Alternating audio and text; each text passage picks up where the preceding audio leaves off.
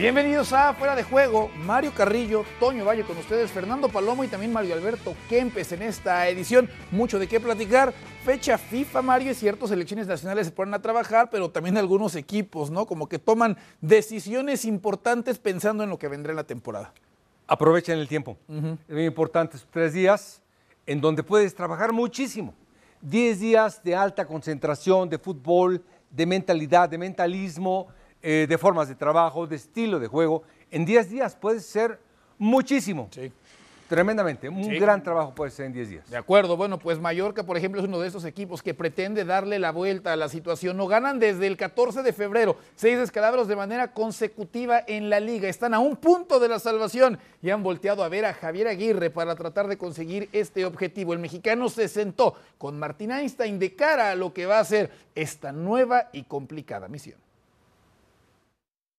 Tengo una, una edad y, y, un- y unas ganas de, de- de- que de seguir en esto. Mira, no sé hacer otra cosa. Es cierto que estudié una carrera universitaria, es cierto que, que me gusta viajar y que me gusta la, lectura y tal, pero, pero pues es, es esto lo mío, ¿no? Con esa edad y con estos tiempos ya uno se debe jubilar, ¿no? Pero bueno, estás en casa y, y te dicen, oye, ¿cómo ves Mallorca? ¿Me estás hablando en serio, Mallorca? Sí. ¿Cuándo? Mañana, mañana. Cogí un avión y aquí estoy. Yo ya el equipo lo conocía porque Tony Amor, mi ayudante, es mallorquín. Entonces casi nos veíamos cada semana al p Mallorca. Y, este, y no lo sabíamos prácticamente. Y cuando me dice, oye, ¿cómo ves el equipo? Pues, está en una mala racha, ha perdido 10 de 12, 6 derrotas seguidas, tal. Había posibilidades de que el, el mister este, no continuara, en fin, pues una pena, los entrenadores somos así. Y, y dije, bueno, una vez que se decidió que el mister ya no siguiera, eh, dije, vamos. ¿Cómo lo ves? Pues mira, lo veo bien. Es, es un equipo cuando. No es la primera vez que me pasa, me pasó en Zaragoza, en Español, en Leganés, aunque ahí no terminó bien la historia. eh, en Pachuca, me pasó en Selección Nacional. Normalmente los equipos están, están lastimados anímicamente. Es- ese es la- la- el diagnóstico inicial, ¿no? Eh, anímicamente, porque no se les puede volver a jugar fútbol. No te digo que, que esto, que, que sea eh, un equipo para pelear la Champions hoy, pero sí es un equipo que hay otros siete, ocho, de- en el mismo nivel, nueve, el mismo nivel que le puedes ganar y perder contra cualquiera. Entonces yo creo que, que ahí radica mi esperanza, ¿no? Los técnicos lo decían la de prensa, tenemos de repente a lo mejor a dos, tres jugadores que no le vemos el nivel y no les damos oportunidad, o somos injustos, ¿eh? lo, lo acepto. Pero cuando veo un técnico nuevo dicen, levantan la mano, ya estamos aquí y hay gente aquí que igual se curan de lesiones que, tenían, ¿sabes? Y están jugando. Y me dio mucho gusto hoy ver a cuatro o cinco que no conocía de nada, la verdad, salvo la televisión, quiero decir. Y buen nivel, hay buen nivel, me gustó mucho el nivel, sí, sí, ah, es cosa de que se suelten, va, va, va, vámonos, vámonos, vámonos. Así es, yo me la juego mi futuro, es decir, quedarme aquí, este, son nueve finales, una por una, primero Getafe, vamos a ver, y no podemos jugar este como si no pasara nada, porque sí pasa porque es la primera vez que Mallorca está en descenso en, en, toda la, en todo el año, caramba. Entonces, mm, es algo nuevo para ellos, ¿no? Entonces, bueno, aquí es para valientes, para aguerridos y para bravos, ¿no? Hay que, hay que dar la cara, hay que estar a la altura de las circunstancias. Palabras de Javier Aguirre, que tiene 452 compromisos dirigidos en España. Va a dirigir a su sexto equipo en la liga. ¿no? Normalmente acostumbrado a este tipo de situaciones, a tratar de mantener a equipos en el máximo circuito. Seis derrotas consecutivas, decíamos, y solamente a un punto de diferencia en estos momentos de la salvación. Fernando Palomo y Mario Alberto Kempes, ya decíamos, estarán en esta edición de Fuera de Juego, se integran en estos instantes. Fer, con el saludo y arrancaría preguntándote qué esperar del Mallorca con la presencia de Javier Aguirre en el banquillo. Un gusto saludarles. Bueno, esperar que desde a poco les empiece a trasladar su, personalidad. Los equipos de Aguirre suelen ser conjuntos aguerridos. Mario Carrillo lo va a conocer mucho mejor, pero son equipos que tienen eh, sangre, que, sienten eh, la intensidad con la que el mismo Javier Aguirre les dirige. Pero primero y principal, orden. Eso es lo que necesita darle Aguirre a este equipo. Mallorca eh, no ha encontrado resultados, tampoco es que el juego haya sido eh, superlativo como para reclamarlo, pero un equipo que tiene que reemplazar arquero titular ir a buscar a uno en el mercado de invierno, que tiene que ir a buscar gol en el mercado de invierno, se da, se da cuenta uno inmediatamente que no tiene ni pie ni cabeza, que tiene que buscar un arquero y que tiene que buscar gol, porque le están llegando fácil lo, lo que le llegan además se lo convierten y que además arriba les cuesta crear y lo que crean no lo logran meter. Por eso llegan Sergio Rico, Vedat Murici, eh, con talento lo tienen. Lee, Mario lo conoce, eh, Take Kubo. Es cuestión de explotarlo y personalidad. Javier Aguirre tiene suficiente para hacerlo. Mario Kempes, ¿te gusta la designación de Javier Aguirre y qué esperas pueda aportarle a este equipo? Bueno, si me gusta o no me gusta, yo voy a opinar simplemente. Ok. Yo creo que es tarde, es tarde, es tarde para el Mallorca lamentablemente y para el Vasco es tarde. Un equipo que no ha encontrado en ningún momento esa, esa tranquilidad de una competición donde podés disfrutarla. Pero es un punto, Eh, está Mario. pasando por momentos muy complicados y ojalá... ¿eh? Es un punto, ¿no? El que necesita para brincar de esa zona de descenso en estos instantes. Y, y- y entonces, entonces, ¿por qué cambiaron el técnico? Pues venían una seguidilla de las seis cosas no salen bien, llevan consecutivos, cinco- ¿no? seis partidos.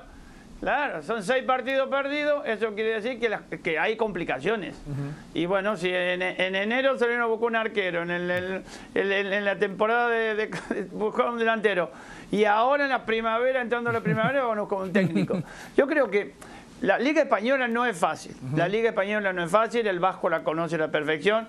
Es un, gal- un gran laburador el Vasco, no lo vamos a negar, que tiene un amor propio que le- se puede con todo. Pero va a agarrar un equipo que no está jugando bien, que puede ser que le falte motivación bien, pero la motivación te viene contra el Madrid, te viene con el Barcelona, con el Atlético de Madrid, contra el Sevilla, contra el Valencia. Lo que pasa es que ahora va a tener que pelear con los que están peleando el descenso. Y eso es lo más complicado. Pero bueno, esto es fútbol. A lo mejor ahora llega el Vasco, el primer, bueno, esta semana no, pero la semana que viene empieza una seguidilla de ganar, cuatro o cinco partidos y ya está ahí arriba. Eso es bueno.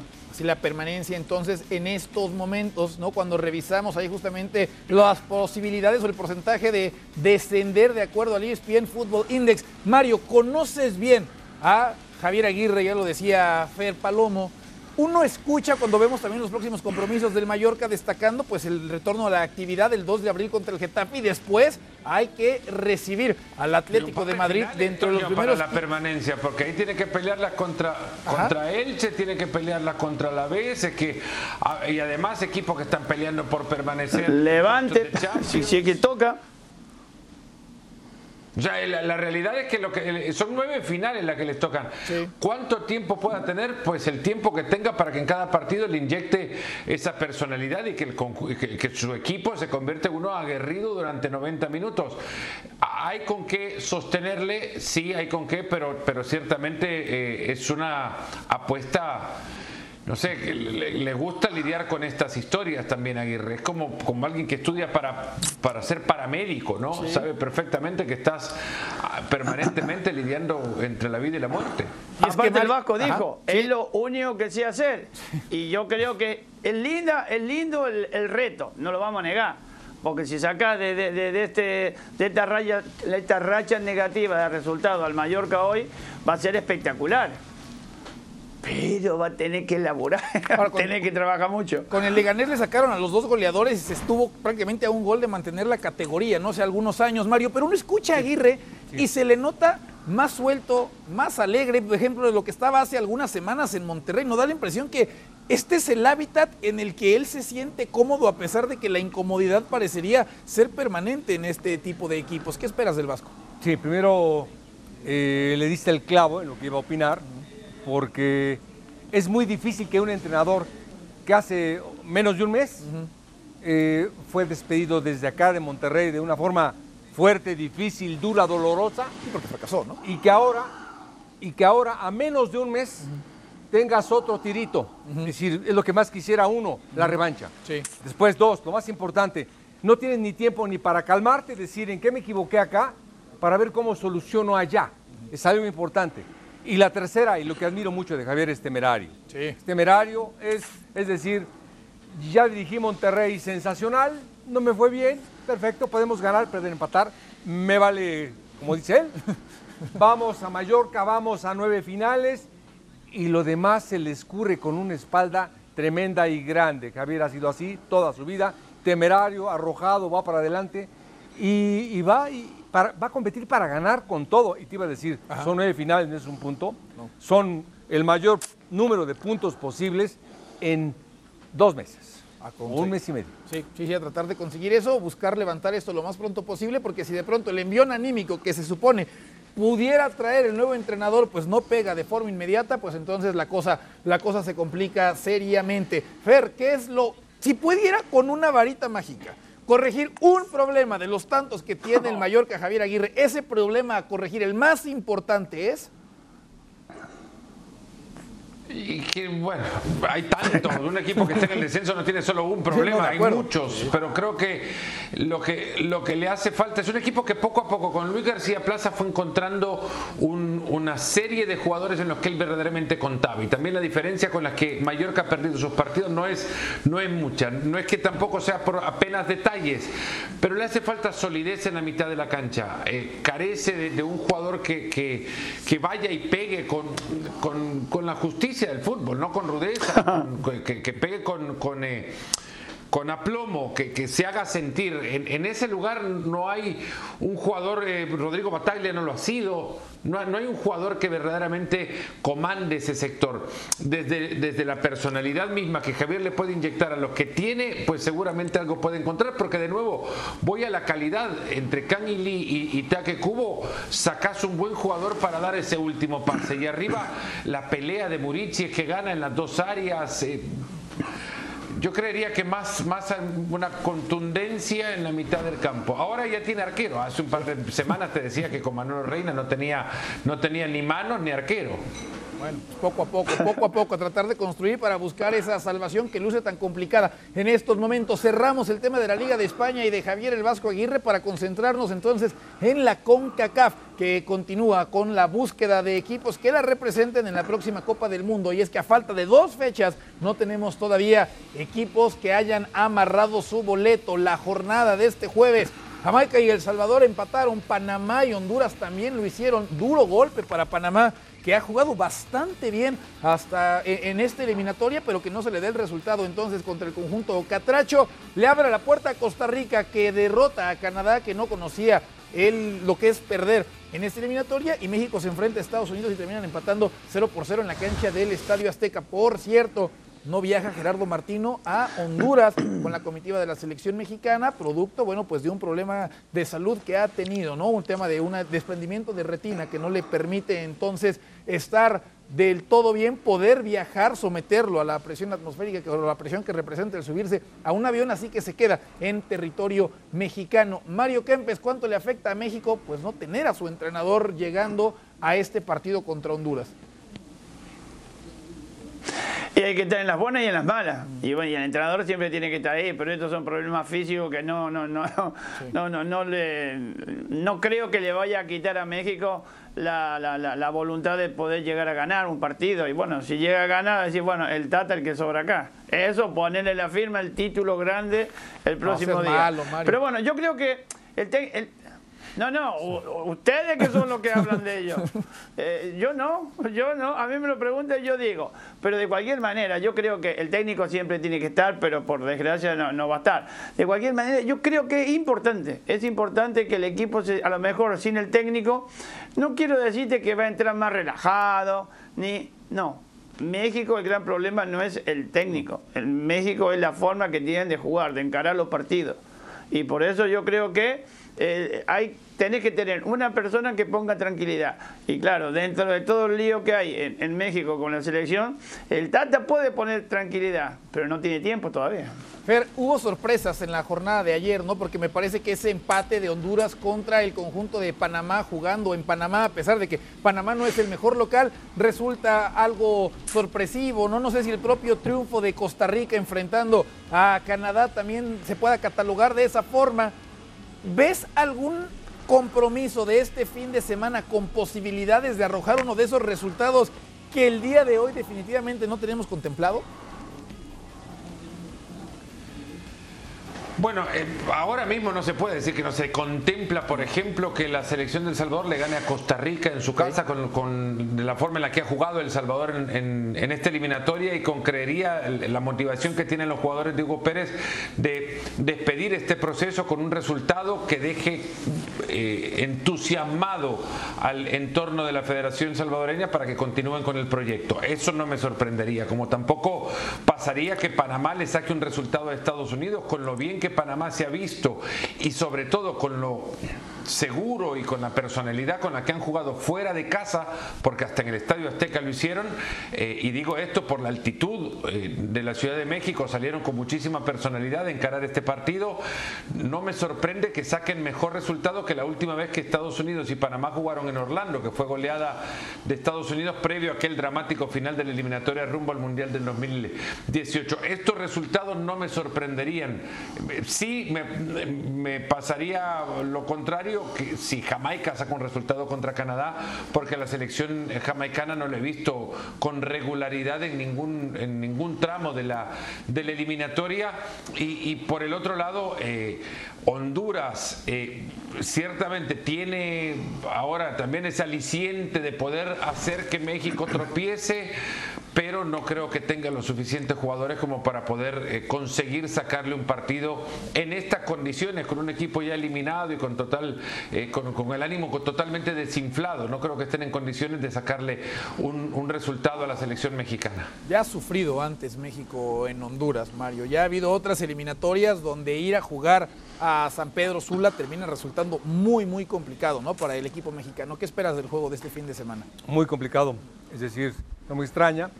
Eh, dijo mi compañero Fer que eh, no ha ganado Honduras para nada y que este va a ser su final de las finales del siglo para salvar lo que sea.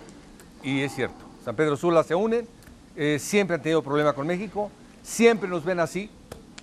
Si es el Cuscatlán, el Cuscatlán, también es lo mismo, es muy difícil para nosotros jugar ahí. Glorioso, Eh, perdón, majestuoso perdón, y sí, sí, se me espectacular olvidó. monumental. El glorioso, majestuoso Cuscatlán, perdón. Y monumental. Y monumental. y monumental, hay que decirlo completo. Sí, sí, no se enoja Fer. Eh, Sí. México va a tener problemas sin duda y el no tener a Martino, peor, peor, porque este equipo mexicano eh, por momentos lo veo sin pies ni cabeza, ahora sin Martino eh, ya no entendí eh, con quién va a jugar, quién los va a cambiar, qué variantes va a haber, eh, cómo puedes contrarrestar. La contingencia, ¿cómo la puedes resolver si vas perdiendo 3-0? Porque los catrachos te pueden ganar 3-0 en el primer tiempo. Dime, ¿cómo la compones?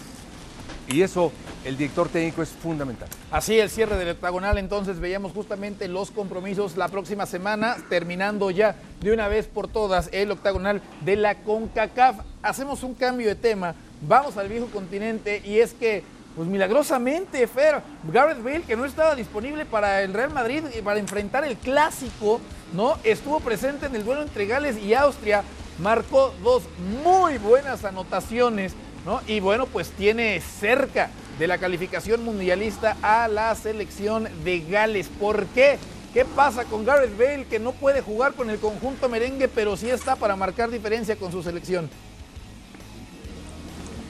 lo que quiere hacer es jugar solamente con su selección y, y al Real Madrid parece que, le está sacando nada más o exprimiendo lo que tiene todavía por contrato para poder seguir pagando la luz y la colegiatura, ¿no? Eh, la realidad es que Gareth Bale ya no quiere jugar en el Real Madrid y la, la otra realidad es que el Madrid le están viendo la cara. Se está burlando Gareth Bale de ellos. Eh, Gareth Bale fue el mismo que no quiso aceptar una oferta china cuando en su momento lo recuerdan estaba todavía el Real Madrid con Zinedine Zidane en, en, eh, previo a la pandemia, incluso en una gira por los Estados Unidos. En Houston dijo Zidane, eh, Gareth Bale ya no es jugador del Real Madrid, por mí que se vaya mañana, palabras más, palabras menos.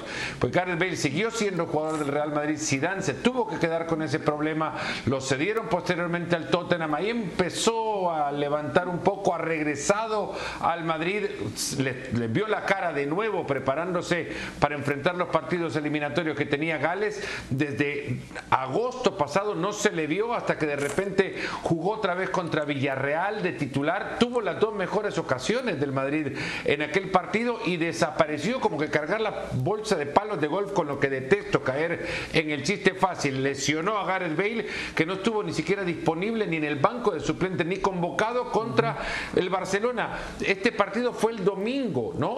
Y estamos hablando de que cuatro días más tarde Gareth Bale está sonriente y exultante, convirtiendo dos goles con la selección de Gales. Platicábamos. Al Madrid Sí. se le están burlando. Sí, sí, sí. Sí, platicábamos de eso, Mario, antes de entrar al aire. Y tú mencionabas el grupo, ¿no? Lo que debe sentir el grupo, Mario. ¿Qué tendría que venir a partir de estos momentos entonces con los futbolistas, con el técnico del conjunto merengue cuando ven este tipo de cuestiones? Sí, en realidad no sabemos la, la problemática, lo vemos desde afuera. Simplemente me fijé en una plática que tuvieron, eh, que lo sacó la ESPN con Alaba. Alaba tenía la mirada perdida, como que ni lo quería escuchar y él se estaba, aparte de que estaba contento porque habían ganado, se estaba tapando la boca contento, Alaba estaba disperso. Es decir, el grupo lo ha de aceptar. Se estaba presentando, Mario. Mario, se estaba presentando, le estaba diciendo, hola, David, soy Gareth, tu compañero en el mismo ¿Te club. acuerdas de mí? Que nunca. Porque yo estoy desaparecido, pero jugamos en el mismo club. Sí, yo creo que el grupo eh, deja el entrenador, la directiva y la gente, el grupo, para que lo acepte. ¿Y qué debe hacer el conjunto merengue, Mario Kempes, cuando pasan este tipo de cuestiones? ¿no? O sea, a utilizar lo que resta de temporada, toda, o sea, le estás pagando mes con mes claramente, tratar de incorporarlo una vez más al grupo y ver si lo puedes utilizar para ampliar la plantilla. ¿Qué tiene que venir a continuación? Y, y es una fortuna lo que le pagan. Además. Ahora bien, es cierto, a lo mejor el grupo lo puede aceptar. Después está que el técnico lo quiera poner. Porque realmente eh, yo no sé la- la- la- el entusiasmo que puede tener Carleto Ancelotti viendo a lo mejor ni cómo entrena y decir cómo puedo poner a un jugador que ni siquiera entrena durante la semana para jugar un, un partido tan importante como puede ser con el Barcelona o puede ser contra eh, el Levante, da lo mismo. ¿Cómo lo puedo poner si no me va a rendir? Son cosas, son cosas que eso ya pasa por el entrenador, eh, de, de- de- de- de verlo el día a día y después decidir. O habla con el presidente y dejan que se termine la, la temporada, o tienen que poner una multa. Yo qué sé, ponerle multa no, porque ahí estoy lesionado. ¿Y quién va a creer y quién no le va a creer? No le cree nada más nadie ya, pero bueno, si él dice que está lesionado. Conviene tenerlo todavía en cuenta, Fer, cuando fue- en algún momento Gareth Bale le dijo al Real Madrid que no quería que ninguno de sus partes médicos se hicieran públicos. Ajá. Por eso le pidió al Real Madrid que ninguno de sus partes médicos se hicieran públicos. De Bale se conocía cuando se le preguntaba a Zidane, cuando se le preguntaba a Lopetegui, cuando se le preguntaba a Solari, después a Zidane de nuevo y a Ancelotti. En las ruedas de prensa, ¿cómo está Gareth Bale? ¿Cómo está Gareth Bale en la rueda de prensa posterior? Respuesta, Gareth Bale está bien para jugar. De posterior al partido, pues Gareth no estaba en condiciones de enfrentar el compromiso. Y así Gareth Bale también fue a la tribuna, se iba antes que los partidos terminasen, eh, abandonando totalmente a sus equipos con partidos sin, sin definirse aún. Estaba totalmente desprendido de la dinámica del Real Madrid porque Gareth Bale se quería ir desde, desde que, bueno, a Cristiano le ofrecieron continuar tras la final en Kiev, cuando, cuando ya Cristiano dijo de acá me quiero ir y, y- y a Bale no le dieron el lugar que él habría querido una vez si Cristiano eh, se iba del Real Madrid y no, no, lo, no, lo- no se lo dieron y no lo supo ocupar si es que se lo habrían ofrecido. Bale era lateral izquierdo y pasó a ser centro delantero porque quería ser el mejor jugador del mundo. Sí, sí, sí. sí. Estamos todos locos. Y ahora, y ahora da la impresión, no, al menos como jugador del Madrid, que no tiene no intención alguna de ver la cancha. No, no, no está. No está. Veíamos esa estadística, por cierto, que nos ponía la producción, con menos compromisos disputados en este año con la selección de Gales y pues marcando prácticamente cinco veces más cuando se pone la camiseta de, de la selección, ¿no? Que inclusive, Mario, imagino que debe sentir hasta sus compañeros de selección. Debe ser raro, ¿no? O sea, qué padre que con nosotros le echa ganas y qué padre que con nosotros quiere jugar y qué padre que con nosotros quiere jugar. Pero conocer los antecedentes de un futbolista que hace este tipo de cosas con su club, pues tampoco te puede dejar muy bien parado en el vestuario de la selección de Gales. Eh, no, aparte tiene razón, pero al margen de todo eso, eh, ya viéndolo, el Real Madrid tendría que utilizarlo. Pero Sí si sí. no quiero, pero en serio No, no, te la juegas con alguien que Sí. se desaparece, lo, que lo tienes que utilizar, buscar utilizarlo. o sea, no le estás dando optimizarlo lo más que puedas y en el momento que puedas eh, se va a ir. Y la vida eh, nos da y nos quita. Es decir, esto que está haciendo no sabemos si es para bien o para mal, pero si no juegas un partido tan importante para tu equipo, para, tu, para la hinchada, para el Madrid, que te paga. que te paga. Le, le metieron cuatro, le metieron cinco, les pueden meter siete. Y ahora metes dos goles, dos golazos, dices, caray, no sé qué pasó. Pues ya mencionaba Fer a Cristiano. Ahora, ah, ahora sí, te sí, digo Mario. una cosa, ¿eh? Sí, Perdóname. adelante, adelante, adelante. Perdóname, el que, el, que, el que es jugador de fútbol está esperando el fin de semana para jugar. Uno se desespera porque tenés que entrenar toda la semana y el domingo querés jugar. Yo no, no me entra en mi cabeza tener que esperar dos meses, tres meses para jugar un o uno o dos partidos con tu selección. ¿A, quién le entra en la cabeza que no tenga ese espíritu de, de deportista? Porque si vas a entrenar toda la semana y vas a entrar a jugar, pues sí, te- tenés ilusión, pero este, este jugador es que no, no tiene ilusión, no tiene ganas, pero claro, vuelve a su país con la camiseta de su país y se transforma en ese jugador que no responde en el Madrid, pero llega a su selección. No se puede decir que no llegue fresquito, ¿eh? porque claro, con el Madrid no juega.